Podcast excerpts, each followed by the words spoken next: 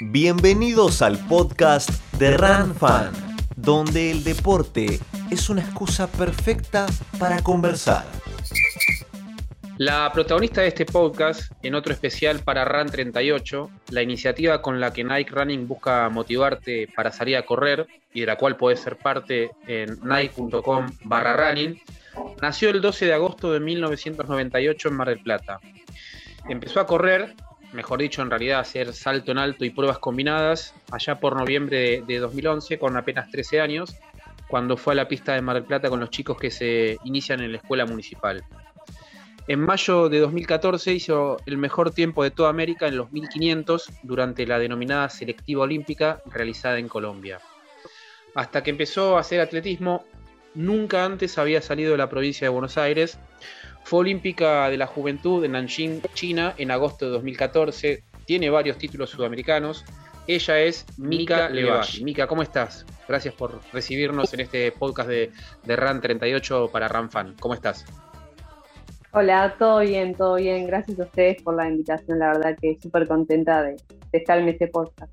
A ver, de lo que conté, de lo que de la presentación, ¿hay algún error, algo para corregir? Porque siempre eh, los protagonistas me dicen esto sí, esto no, esto era así. Contame claro, un poquito. Sí. No, no eh, estuvo todo bien. Eh, lo único que te diría es que no solo no había salido de la provincia, nunca había salido de la ciudad tampoco. Bien, nunca había salido nunca de Mar del Plata. O sea, sí. el, atletismo significó para vos empezar a ver el mundo con otros ojos. Sí, la verdad que para mí fue una oportunidad de cambio totalmente cultural. Eh, digamos, yo venía de barrios muy bajos uh -huh. y, y, había muchas cosas que no había vivido, que por ahí para otros eran normales, pero para mí no.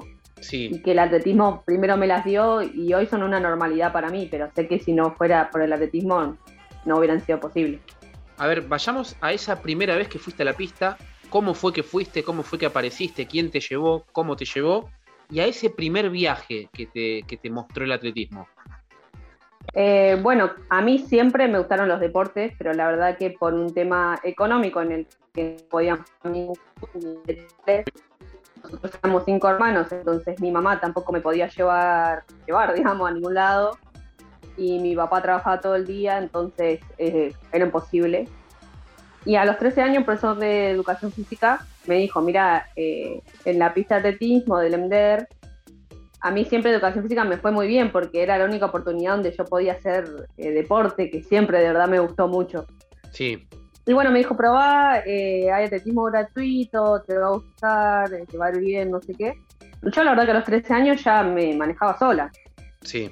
Entonces fui y pregunté, me acuerdo que creo que era un martes, como a las dos y media de la tarde, y pregunté, me dijeron, mira, a las 3 eh, empieza un grupo, viste, eran varios grupos uh -huh. de atletismo de escuelita.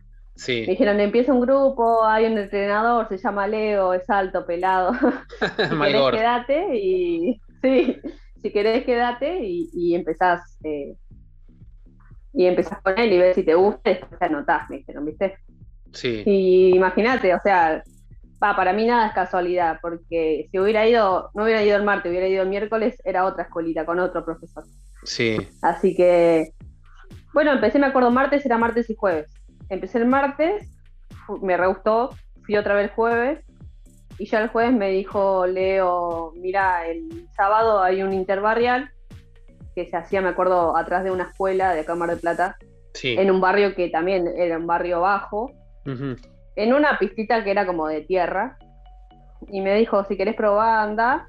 Bueno, ahí fui a mi, a mi primera carrera, digamos, carrerita, y me acuerdo que, bueno, fue la primera vez que gané una carrera. sí. Eh, así que olvídate, nunca más eh, dejé porque la verdad que fue la, la, primera oportunidad donde yo tuve, como que fue de verdad eh, la oportunidad de por primera vez hacer algo en lo que me sentía buena. Todo uh -huh. mi contexto, además, por ahí mi familia con un pensamiento súper estricto sobre la mujer y el hombre, las cosas de mujer, las cosas de hombre. Sí. Y a mí siempre gustándome el deporte y por ahí todas las demás cosas, digamos, femeninas, entre comillas, no. Sí. Entonces yo nunca me sentí que encajaba en ningún lado. Y creo que esa vez que fue mi primera carrera, de verdad fue la primera vez en que yo dije, wow, por fin.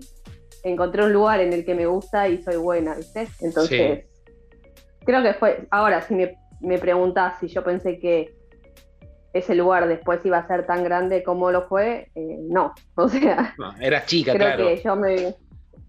Era chica y tampoco entendía mucho, ni siquiera los primeros viajes. Yo me acuerdo que después cuando por ahí fue conociendo, no sé, que yo veía a Marita, a las Borelli, y veía que, que viajaba en otros lados, decía, wow, bueno, calculaba, ¿viste? Viste que uno empieza a calcular, Sí. y bueno, si sigo así, capaz que en tres años, cuatro, podría empezar a viajar, y imagínate que yo empecé y a los nueve meses ya me fui a Brasil. Mirá. O sea, yo no pensé que iba a ser tan rápido.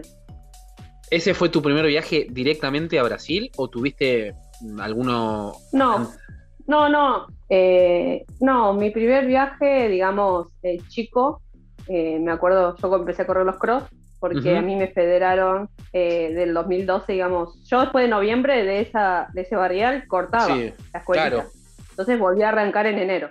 Sí, Y corrí eh, dos barriales más en los que también eh, gané varias, en varias las pruebas, bueno, ganaban siempre en la, ponele en, en, no sé, mil metros, ganaba, después en 100 siempre salía segunda, tercera, como que...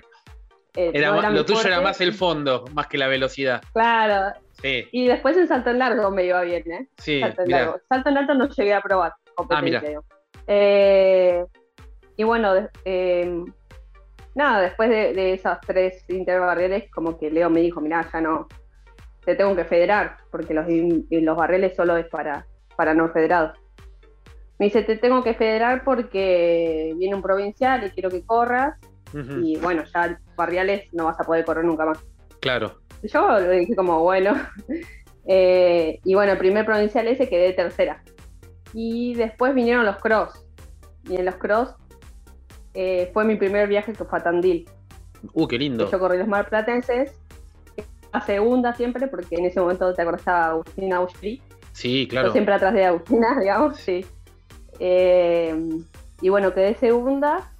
Y ya eso para mí era un reviaje y eran cuatro horas de Mar del Plata. y me acuerdo que cuando eh, fui al provincial, yo pensé que el provincial era, digo, bueno, voy a quedar, no sé, décima, ¿entendés?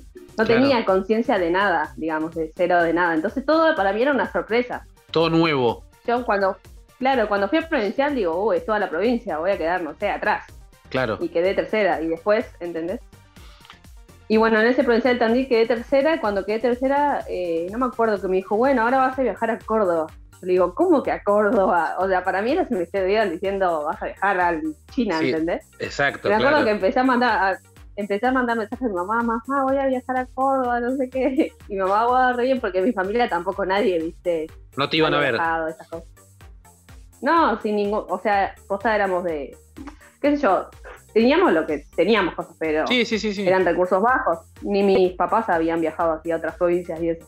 Sí, Así que, mm, bueno, creo que ese fue el primer viaje así que sentí que me iba re lejos, que fue Córdoba, el Nacional de, de Cross. sí.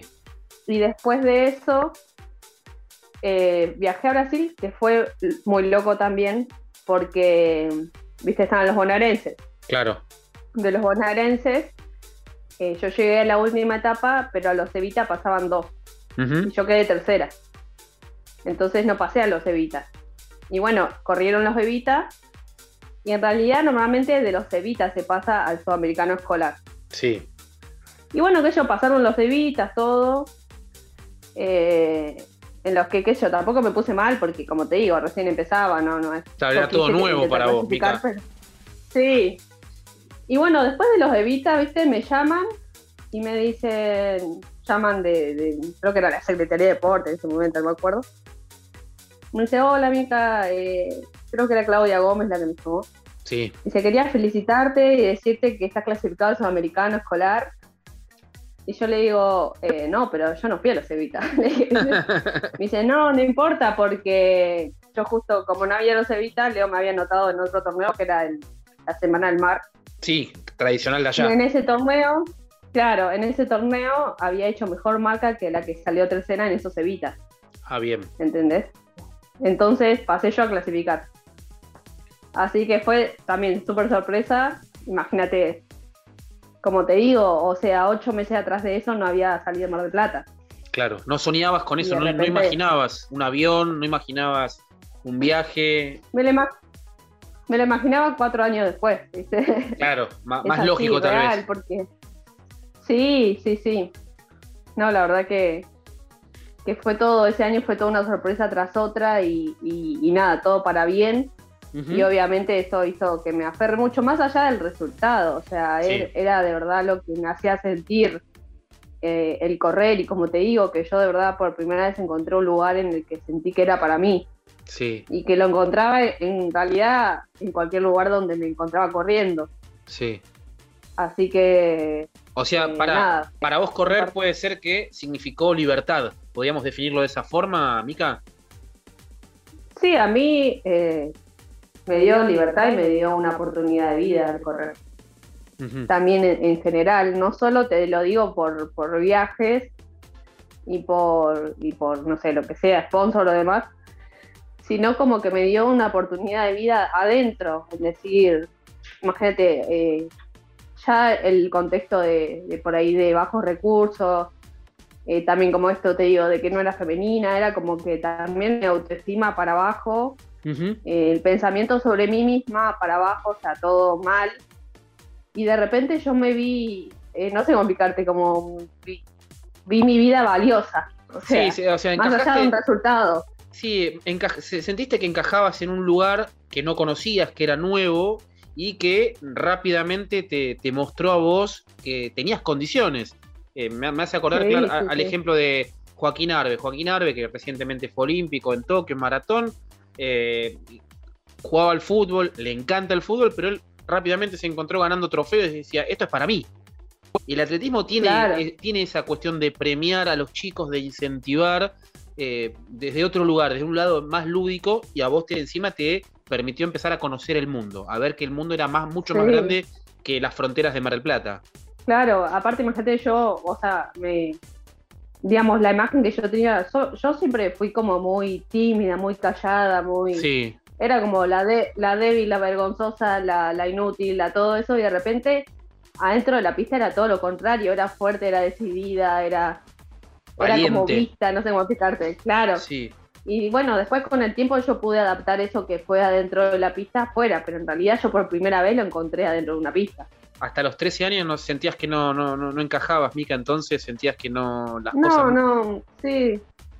Tampoco te digo que, que me sentía una basura, ¿no? Pero, No, no, no. pero no. sí, imagínate que más en es- esa época definiendo muchas cosas. Yo Sí. creo que si no hubiera sido por el deporte, hubiera definido todo lo contrario. O sea, eh, la verdad que, que nada, eso, para mí fue una oportunidad de una vida diferente. O sea. Por suerte estamos asistiendo a un, a un cambio cultural, ¿no? De, en esto que, que está pasando, Sí. de, de- donde la mujer se está visibilizando realmente. Pasó estos últimos fines de semana con eh, el fútbol femenino que se empezó a transmitir en, en la televisión pública, en los canales de la televisión pública. Eh, todo este cambio, este- todo este cambio cultural, esta lucha por la equidad entre el hombre y la mujer, eh, ¿cómo encaja hoy que sos embajadora de una marca? Sí, la verdad que yo misma lo viví, más, allá de que aún cuando yo era chica ya era más común ver los deportes. Eh, el tema de, de que se haya separado tanto como si hubiera cosas para mujeres o para hombres, Sí, eh, y que no es así, y creo que, que hasta yo misma, imagínate que siempre las, digamos, las voces que me que me formaron siempre me dijeron que, que era así, yo misma me sentía como un error. O sea, era como, che, ¿por qué me gusta esto que no me tiene que gustar? Y era solo un deporte. sí, Entonces creo que hacer esa visibilidad de las mujeres, haciendo muchas cosas y mostrando que se puede, que, que está bien, digamos, que está bien Sí. que a la mujer le guste el fútbol, que le guste el deporte, que le guste cualquier deporte, así sea bruto, así sea, no sé, lo que sea. sí, eh, creo que, que lo que hace es eso. A mí me hubiera, creo que si yo hubiera visto más mujeres como hoy haciendo esas cosas y, y, y se los hubiera mostrado como algo tan positivo y como algo que hoy en día se lo muestra realmente como que es algo de admirar, que lo claro. es.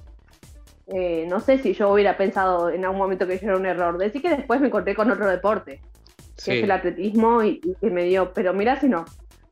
Sí. Yo hoy seguiría pensando que, que esas cosas que me gustaban estaban mal. Que estaban mal. Y, uh, digamos, esa dicotomía de está bien, está mal. ¿Cuándo dijiste, no, definitivamente está bien lo que estoy haciendo y es por acá?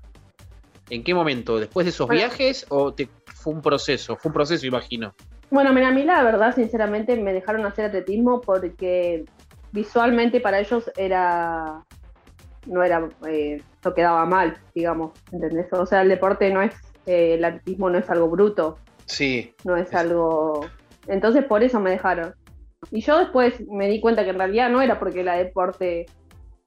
que no era porque el atletismo no es bruto o que estaba bien, sino porque ningún deporte está mal. Claro. Y eso me lo enseñó el mismo ambiente del deporte. O Sí. sea, eh, fue ahí- yo fue adentro que cambié mi pensamiento. Creo que, que así mismo, cuando recién empecé atletismo, yo pensé que, que estaba bien que yo haga atletismo porque se veía bien sí. en una mujer. Y en realidad después tuve que cambiar mi pensamiento a, che, pará, no, ningún deporte se ve mal en una mujer. O sea, pero yo misma lo cambié dentro de- del, del ambiente deportivo.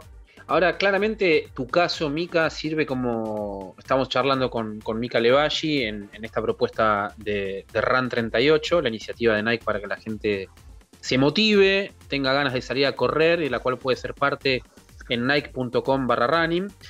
Eh, en tu caso, el poder transformador de- del deporte, sos un claro ejemplo de eso. Cómo el deporte te permitió transformarte. No, no, no hay otra explicación. Mm. Hoy, si No, vos no. mirás a la mica esa que empezó, ¿qué le dirías? Si tuvieras esa oportunidad, Y ¿no? le diría, y le diría que, que tranquila, que hay un lugar para ella y que, y que lo que ella quiere está bien, no está mal. Sí, diría como, y tranquila, ya va a llegar, o sea, sí. a vos también te va a tocar. Ahora hablemos un poco de esos viajes de Brasil. Después, ¿a qué otros, qué otros lugares te, te permitió conocer eh, el atletismo y qué, te, qué te- y qué te deslumbró de esos viajes? Eh, internacionalmente, Los decís, que- eh, El que más te haya deslumbrado. Bueno, a mí el que más me, me llegó, y es más, es el lugar que creo que si tuviera que elegir un lugar que me decís, ¿cuál es el lugar que más te gustó viajar? Es Sí. eh, Cali, Colombia, que es donde, eh, donde clasifiqué a China, donde, donde fue el evaluativo. Sí, Pero porque ahí fue donde de verdad yo me estaba convirtiendo en esta nueva amiga. y en ese viaje lo noté. Porque más allá de, de que antes ya había viajado, eh, en mi personalidad creo que ahí como que de verdad se estaba definiendo y se estaba fortaleciendo, creo yo. Y, y bueno, ese viaje lo disfruté de principio a fin, pero lo disfruté antes, desde el día uno que llegamos, sí. eh, lo disfruté. Y ese año también disfruté un montón. Fue el año que me llamó Nike eh, y fue el primer viaje que yo viajé con contrato Nike. Eh, ¡Qué y me acuerdo fuerte! que ya, sí, ya está, fue como de verdad un año y una época súper que cambió todo, digamos, para mí. O sea, cambió mi personalidad, cambió hasta mi ropa, ¿entendés? Tenías Hasta la 16 calidad años, de mi Mica. ropa, hasta... 16 años. Tenía 15. 15 en 15. realidad. 15 tenía, sí. Eh, así que bueno, ese creo que fue mi, mi- mi viaje favorito. Y bueno, después ni hablar del resultado que fue después Sí. eh, de clasificar al Olímpico de la Juventud. Y te digo que es mi lugar favorito porque viajé después de ese viaje, viajé tres veces más a Cali, Colombia. Y todos Sí. los viajes los disfruté mucho. Y si me decís, no sé si me van a decir, bueno, el próximo Suda eh, es en Cali, Colombia, estaría súper feliz de ir una quinta vez. O sea, claro. y si me dijeran, si me, si tuviera que elegir un lugar en Sudamérica, volvería ahí, de verdad. que Volvería- es un lugar donde le. Sí, sí, sí. Me acuerdo que ya la cuarta vez que fui, me acordaba de las calles, todo, pero porque le tomé tanto cariño que, que, Sí. que había mucho en mi memoria, digamos. ¿Y qué, qué, qué olores, qué, qué, qué- qué imágenes recordás? Te, te, te vienen a la mente de ese Cali. Sí, bueno, a mí cuando me preguntan cómo es Colombia, yo le digo, ay, no hace calor, hay gente bailando, hay, venden fruta en la calle, como que lo digo todo hermoso, ¿viste? Sí. Pero porque yo lo vivía así. En modo turista, tal vez. O sea, sí, eh, bueno, fue la primera vez que, que pisé una pista azul, como recuerdos, viste, que vos decís, bueno, hoy parecen, por ahí para una otra persona eh, normales, pero para mí fueron cosas que me, me marcaron y que no me las voy a olvidar. Sí, no me pasó, no me pasó de largo, me quedó eso que dijiste del primer contrato con, con Nike, ¿no? Que Sí. te cambió inclusive la forma de vestir, porque empezaste a, ver, a tener más ropa.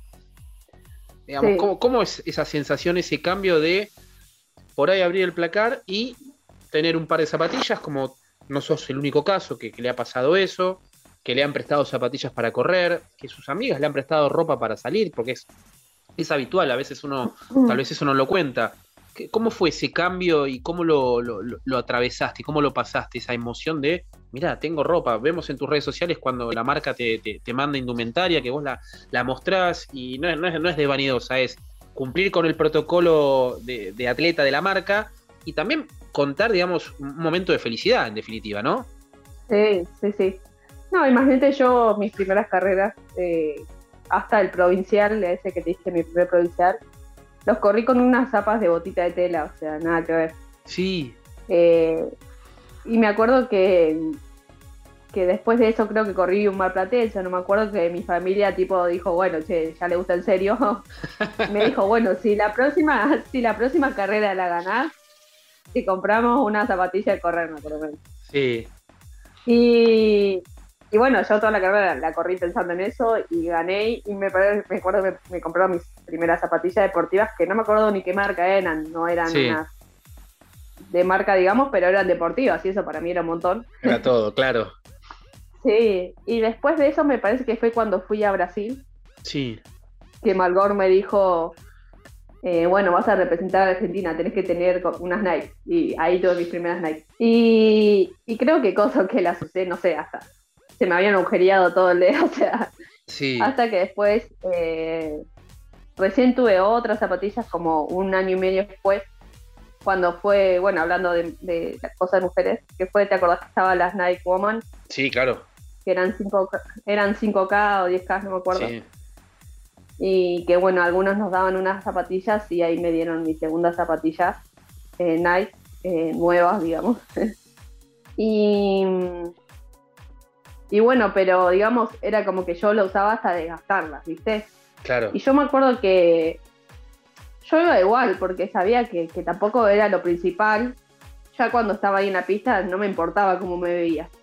Pero la verdad que yo iba en el colectivo y, y me daba un poco vergüenza, ¿viste? ¿Por qué? Eh, y no sé, creo que un poco me sentía, y, y creo que es una mirada más como una idea que tiene uno eh, de discriminación, pero la verdad sí, hoy, hoy que soy consciente y que ya no tengo por ahí estos pensamientos, digamos, eh, que tenía antes, Sí, creo que era más una mirada mía, me parece que nunca nadie me discriminó real, ¿viste?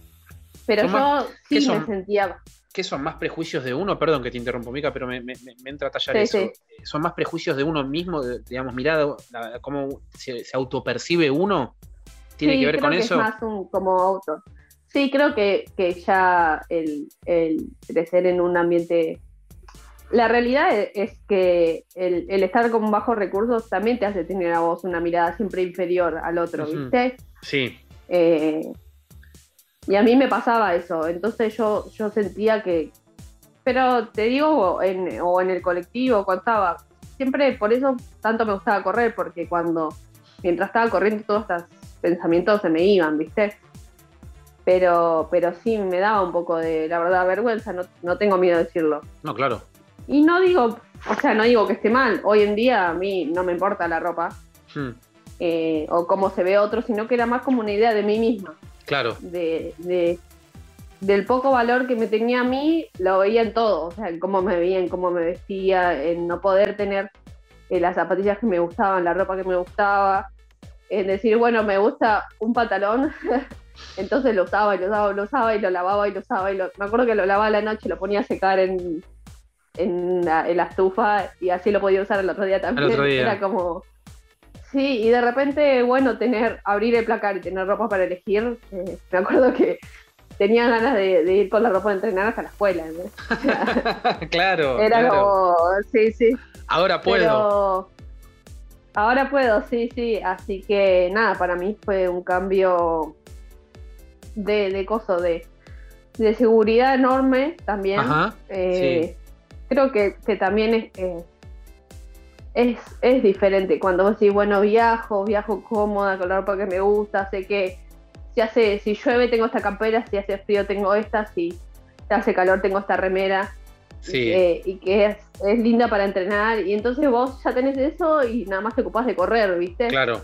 En Sí. cambio, es como me acuerdo, los primeros viajes era, eh, bueno, le pido a un tío una remera, le pido a una tía, a una prima esta camperita, le pido a otro, no sé, a mi abuelo un bolso, ¿entendés? Entonces iba buscando por todos lados. Y de repente no, ya tenía todo mío, era venir para acá, agarrar, guardarlo, y bolsito Nike, y, y ir tranquila a competir, a hacer lo que tenía que hacer. Ahora, hablaste, Eh, hablaste de esos pensamientos. Te paro, te paro un segundo. Hablaste de esos pensamientos negativos Sí, sí. que cuando corrías desaparecían. Sí. ¿Por, por qué pensamientos cambiaban eso negativo? ¿Por qué, qué aparecía en tu cabeza cuando corrías? ¿Qué sentías? Y yo cuando corría, eh, lo único que, es- que sentía era eso, que tenía que correr.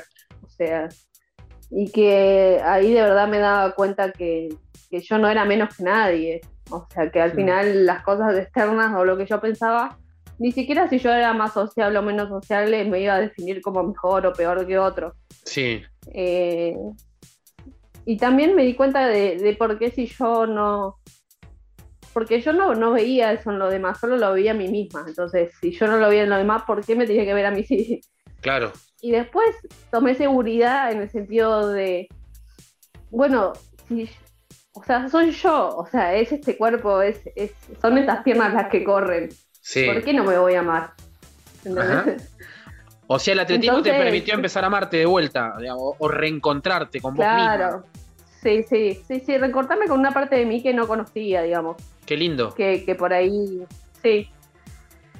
Y después, bueno, todo, todas esas cosas que me pasaban las, las fui formando en mi vida real, digamos, porque Claro. yo no podía estar corriendo 24-7. En algún momento tenía que poder esas cosas que Sí. yo las hacía dentro de la pista, también hacerlas afuera. ¿Y cuándo te diste cuenta que pudiste empezar a hacerlas, Mica? Estamos charlando con, con Mica Levalle en, en esta iniciativa de Run 38 de Nike, ¿no? Eh, Sí. ¿Cuándo empezaste a hacer ese clic, ese cambio? Eh, y bueno, yo creo que en esa época en la que te digo que fue ese año, Ajá. más o menos 2015, Es un año tremendo, Eh, 2014-2015. sí, 2014 2015, sí, eh, cuando tenía 15. Eh, porque bueno, sabes que también fue la primera vez, ese, ese viaje creo que, que fue la primera vez que yo viajé sin nadie en Mar del Plata. Ajá, Eh, los viajes anteriores era como, bueno, yo me, no sé, conocí a mi amiga Agustina, nosotros compartimos la mayoría de los viajes es- en los Claro. primeros años. Entonces era solo relacionarme con ella, o sea, ella ya, me, ya era mi amiga, ya era un vínculo nuevo, ya era un montón para mí. sí, Y esa vez fue la primera vez que yo tuve que viajar eh, sin nadie que conocía, pero nadie, nadie, porque ni siquiera Malbor fue. Y eh, en ese viaje me acuerdo que Agustina no fue porque yo era un año más grande, o sea, Claro. ya era otra categoría. Ujú. Así que, y fue, y dije, y fue eh, la vez que mejor la pasé, o sea, me relacioné un montón y me divertí un montón y hice amigos y, y me di cuenta que, que no es, "Uy, bueno, tuve suerte de hacer un amigo, sino como, no, che, o sea, eh, si las demás personas lo ven, ¿por qué yo no? ¿entendés? claro. Sí, sí, sí, sí, sí. y creo que fue eh, ese viaje en el que yo me animé, disfruté un montón y, y, y bueno, estaba como conociendo una nueva etapa de mí y, y también el poder reconocer, viste, que, que había cosas de mí que estaban cambiando como persona. Eh, y que también había cosas que por ahí yo, yo quería, yo quería, hasta cosas que quería demostrar, eh, digamos, eh, no sé, del cariño que le tenía a personas y demás que yo no me animaba, ¿viste? Sí, Y en, el viaje- en ese viaje sí, me acuerdo que yo nunca fui a mostrar muchas emociones. Eh, bueno, por ahí ahora un poco más, pero antes era como, aún si, si yo, era, yo estaba feliz o lo que sea, me costaba mucho exteriorizar ese sentimiento. sí, Vos me veías y era siempre un, un llano, ¿viste? sí. Y me acuerdo que ese viaje, cuando me dijeron que, clase, que me dijeron que había hecho la marca, porque todavía no estaba confirmado, Claro. la marca que había hecho, que, que, que era la que me permitía ir a China, me acuerdo que me largué a llorar de felicidad y creo que fue la primera vez que, que exterioricé tanto eh, todo lo que me pasaba por dentro. Sí, felicidad, Eh, básicamente, ¿no? Ni más ni menos Felicidad, sí. que eso. Sí. Sí, sí, y, y ni siquiera era la primera vez que yo había sentido eso, porque, como te digo, las primeras veces también, mis primeros viajes y demás, había sentido felicidad, pero había sido la primera vez que yo pude exteriorizarlo y que por eso lo disfruté mil veces más. Sí. Porque me acuerdo de, no sé, me a llorar, abrazar a los profesores, abrazar a otros chicos que no tienen nada que ver. Eh, pero eso, esas cosas me, me hicieron como, como disfrutarla más. Estás hablando nada más y nada menos que una clasificación en un juego de la juventud. No es poca cosa. Sí, no, no. Aparte, imagínate que, como te digo, o sea, creo que el- la clasificación fue dos años después de que yo empecé atletismo, más o menos, o un poco Sí. más.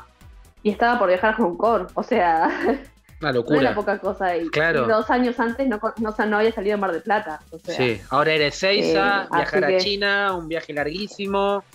O sea, una, larguísimo, sí. una, una, una, una locura. Mica, em, en todo esto, eh, en toda esta iniciativa de, de Nike, em, de Sí. RAN 38, la, la idea de buscar motivar a los corredores, ¿no? Vos, ¿quiénes son tus grandes estímulos, tus grandes motivadores para hacer lo que haces y cómo lo haces? ¿Quiénes son tus referentes? Hablaste hace un ratito de Marita, me imagino, obviamente es Marita Peralta, hablaste de las hermanas Borelli. Eh, ¿quién- ¿Quiénes son tus referentes?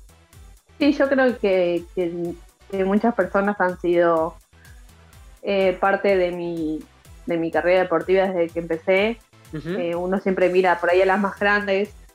Y aún después ya cuando cuando coso, competíamos juntas, porque con las Borelli ya, ya desde 2018 corremos juntas, creo Sí. que, que igualmente eh, de muchas personas he visto ciertas cosas que me gustan, eh, que me gustaría como reproducir. Eh, si hoy me preguntas deportivamente quién es mi mayor referente, bueno, es Malgor. O sea, en realidad siempre fue él, es el que nunca cambió en, Mira, en, digamos, en, en decir, bueno, para mí, bueno, es mi entrenador, pero yo lo he visto hacer tanto por el atletismo y lo he visto dar tanto por el atletismo y lo he visto confiar tanto sí, que, que la verdad es como que, que admiro esa pasión que tiene por el atletismo. O sea, eh, de verdad es, eh, es una persona que decís, no importa quién tenga que ayudar, sea Sí. de su club o no sea de su club, siempre que aporte al, al deporte que él ama, eh, él lo va a hacer sin dudarlo, ¿viste?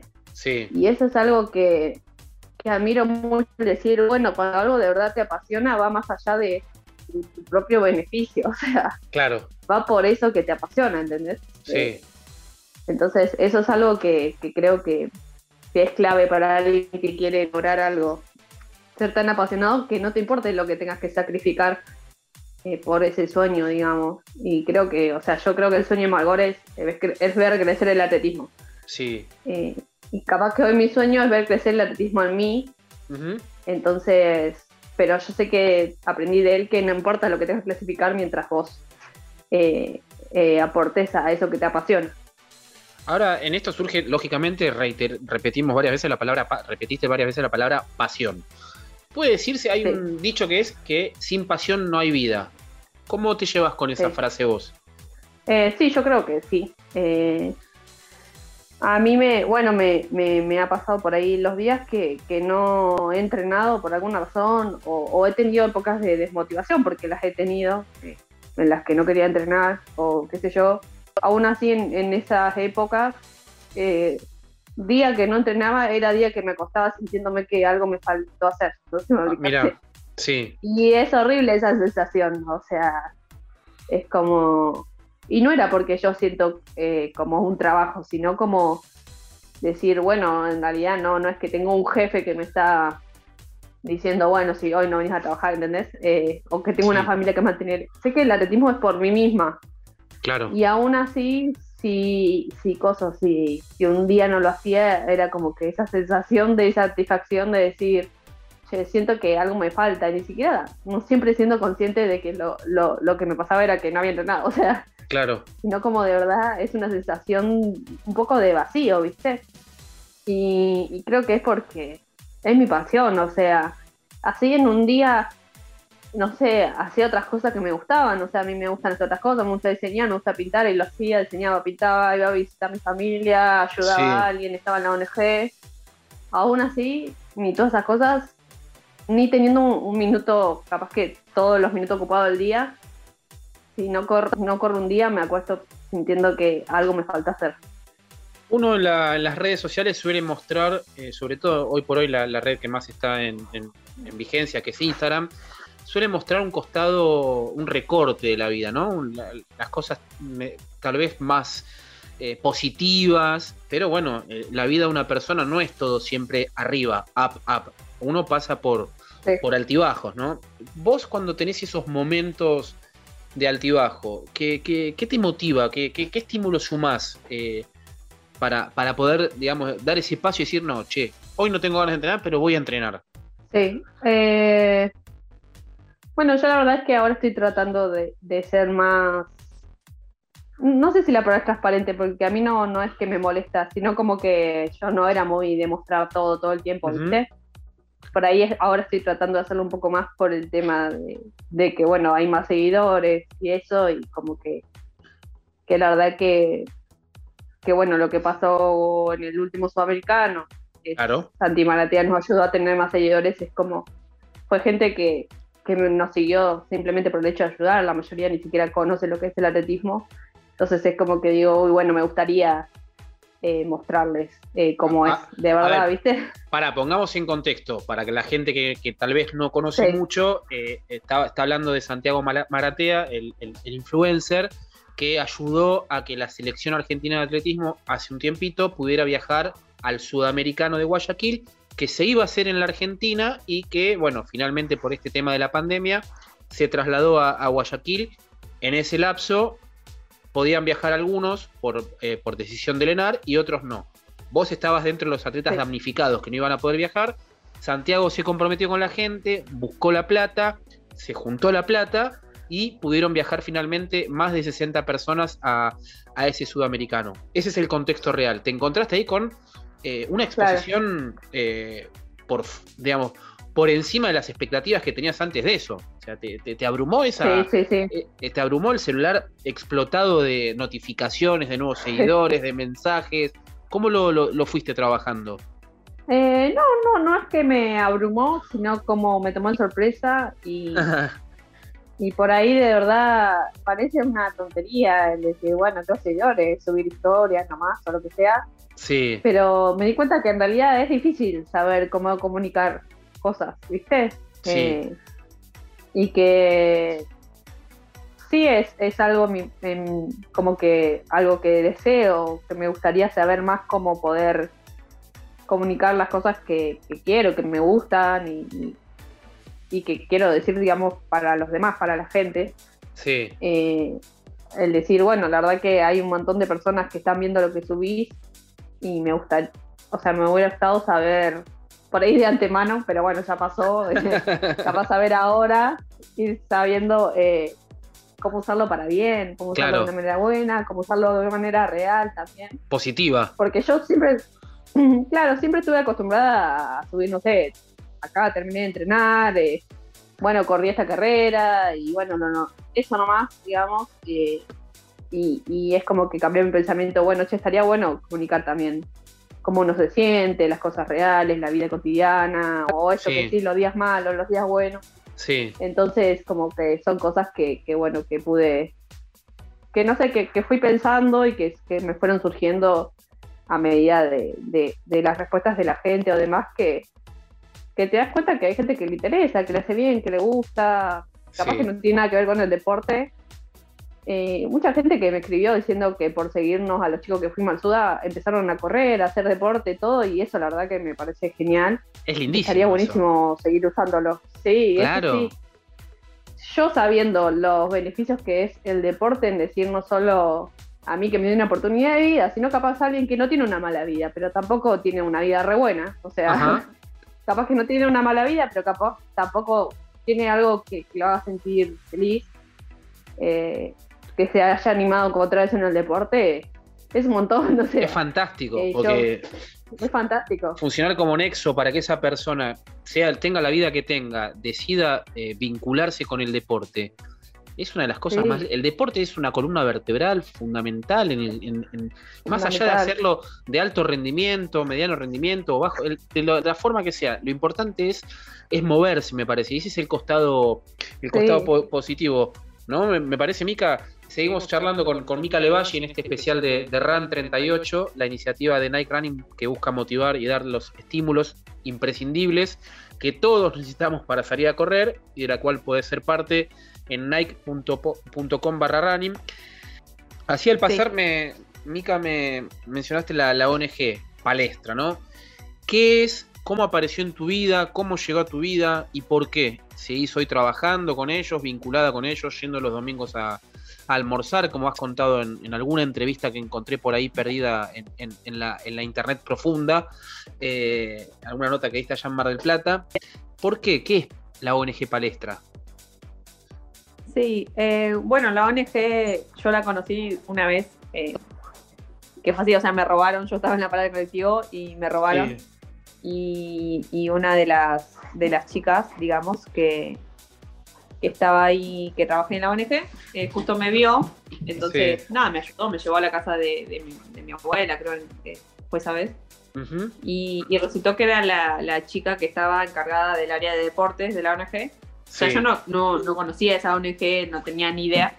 Pero bueno, en el camino me fue contando y, bueno, esa chica justo hacía boxeo, ella se llama Micaela Charras, eh, era boxeadora. Sí. Entonces, nada, bueno, pegamos onda, ¿viste? Me invitó a, a, ver las clases de deporte. Ella daba deporte gratuito en una plaza junto con otros, otros profesores de la ONG. Así que bueno, empecé a, ir ahí, después empecé a ayudar y después de a poco fui conociendo todo. Bueno, tiene un hogar de niños, tiene varias áreas que ayudan a, diferentes eh, comunidades, digamos sí. Eh, diferentes barrios, también tiene su, parte que ayuda a mujeres, después que ayuda a adicciones, bueno, tiene un montón de cosas. Y bueno, después de, como un año, un par de meses, fui a vivir a las residencias, que, digamos son para mayor de edad, o digamos 17, como esa edad en la que por ahí ya pueden empezar o, un autoalimento económico o de estudio. Sí. Entonces la ONG es como que, que te ayuda, digamos, en eso. Y, bueno, yo estuve ahí, después ya me independicé, pero, pero nada, seguí en todas las actividades, ellos se convirtieron en mi familia, o sea, como decís, los domingos a veces voy a comer ahí, yo durante la semana un montón de, vivo sola, pero eh, durante la semana siempre invito a las chicas, por ahí a las adolescentes que, o algunas que están en el hogar todavía o en las residencias y, vienen a mí siempre, mis, mis, mis mejores amigas son de la ONG, o sea, o con algunas conviví, ¿entendés? Eh, claro. Así que son de verdad como mi, mi, círculo cercano, eh, son como una segunda familia para mí. Sí. Así que, más allá de, de que también me gusta mucho todos los valores que, ellos eh, me dieron y las ganas de, de, dar a otros por ahí, y que eso también me hizo eh, reconocer y disfrutar aún más eh, las cosas que por ahí deportivamente logré cuando las compartí con otros. Eh, es por eso que, digamos, hoy estoy tan ligada todavía a la ONG. prácticamente es, mi familia. ¿Y por qué mm, tuviste casi tres años viviendo ahí, no? ¿O dos o tres años? sí, sí, dos años más o menos. Bueno, yo cuando porque hubo una época en la que algunas residencias como que habían cerrado por temas de alquileres, entonces se unieron con el hogar. Sí. Eh, y me acuerdo que cuando yo gané el Suda en Guyana, el juvenil, sí. en 3.000 metros, yo estaba viviendo en el hogar. Sí. Eh, entonces, y nada, esa fue, fue una experiencia que me hizo crecer mucho, o sea, fue difícil, fue complicada, porque bueno, es tiene un montón de limitaciones. Imagínate que son 15 personas o 20 viviendo en la misma casa. Claro, es complicado. Con horarios diferentes, con rutinas diferentes. Sí. yo la única artista, entonces es una... Después tema de alimentación, o sea, es, es un hogar, o sea, no... Ahora está mucho mejor, pero en ese momento, o sea, la alimentación era arroz y fideos. Me acuerdo que una vez hablé con Leo, digo, mira Leo, o sea, yo no, no como carne, o sea, no como nada más que prácticamente arroz y fideos. Sí. Y me acuerdo que ahí, bueno, Leo y Marita me habían ayudado con, con tema de suplementos y eso, ¿viste? Sí. Eh, y bueno, después, un par de semanas antes de ir al SUDA, eh, Guille, que es la directora del hogar, me, es como que me daba plata aparte y me decía, toma, anda, compra tu, verdura o tu carne. Y, y, era como que yo tenía mi, mi tupper con mi nombre en la ladera del hogar. Era para mí, la atleta. Cocinaba en una cocina aparte, sí. y me acuerdo que, que nada, que, que, aún así todos los que estaban ahí se... Nada, no, no, no tuvieron problema, viste que a vos decís, uh, van a decir que soy... Eh, que no sé, que me dan más privilegios y no, me acuerdo que que, cosa que, mis compañeras, digamos, las chicas que vivían ahí, decían, e, este, este tupper no lo toquen que es de Levashi, decían, porque a mí siempre me dicen por mi apellido, nunca me dicen por mi nombre. Este tupper no lo toquen que es de Levashi, no sé qué, o alguna me cocinaba aparte, entonces fue como una época en la que tuve que hacer por ahí un esfuerzo extra, pero me hizo crecer mucho y me hizo valorar un montón de cosas. Sí. Y, nada, me hizo ver por ahí que, que era posible. Eh, hacerlo cuando uno de verdad lo quiere, porque en realidad todo estaba eh, como medio en contra, digamos, en el sentido de este que te digo, de vivir con muchas personas, eh, de por ahí no tener siempre el descanso necesario, ni la alimentación necesaria, ni cosas que vos, cualquier, o yo hoy misma, con otras posibilidades, puedo decir, es lo primordial. Bueno, en ese momento yo no las tenía. Claro. Y, y aún así fue posible. Y sé que no fue por mí sola, ¿entendés? Sino porque hubo mucha gente ahí poniendo su, granito. Preguntando un poco antes de, esta charla que, tenemos con, vos, con Mika Levalli, para, para este especial de RAN 38, eh, todos me hablaron mucho de tu corazón, que sos una persona de un corazón enorme. Las varias personas que consulté de Mar del Plata. Y en esta charla con vos, Mika, se desprenden dos, dos aristas, el atletismo y la ayuda social. ¿Ese es el camino que vos estás eligiendo hoy con 23 años? ¿E-, ¿Ese es tu camino, tu senda? ¿Cómo, cómo la podrías...? Si tenés que definir tu, de acá tus próximos años, ¿cuál sería? ¿Atletismo y ayuda social? ¿Y trabajo social? Sí, eh, sí, no solo eh, social, creo que en general eh, para todo. O sea, creo que hoy lo encontré en la sociedad y que le encontré valor a dar... O sea, porque hoy en día yo doy clases, digamos, en una plaza. Sí.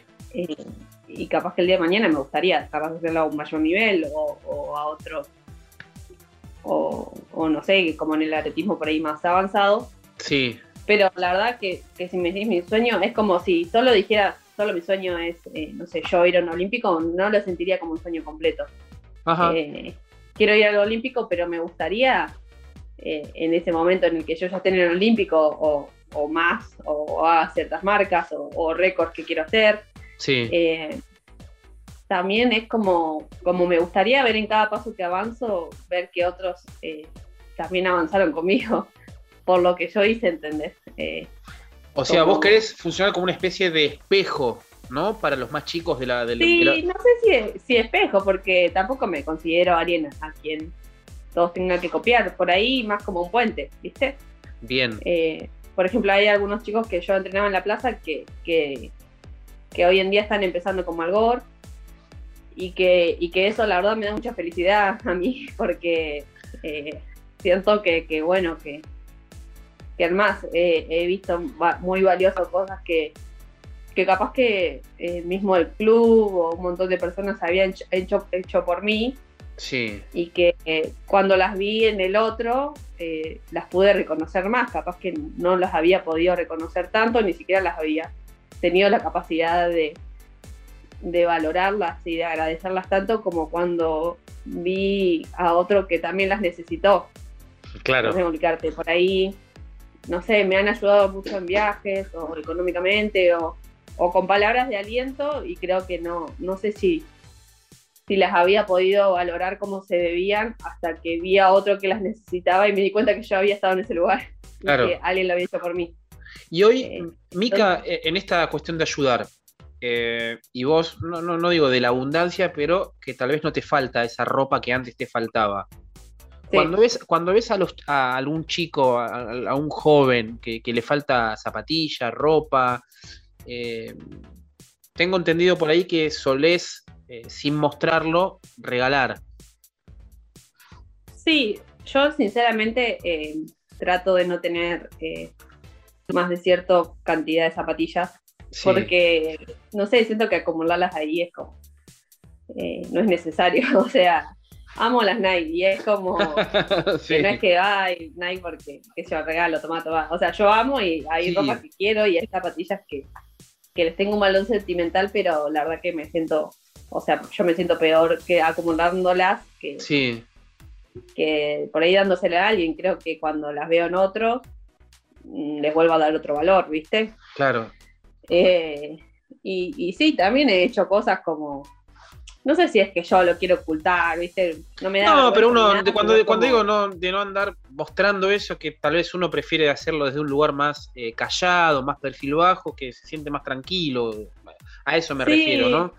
Sí, también creo que es cuando, cuando para mí se volvió algo normal, pero porque también, como te digo, en su principio alguien me dio zapatillas a mí.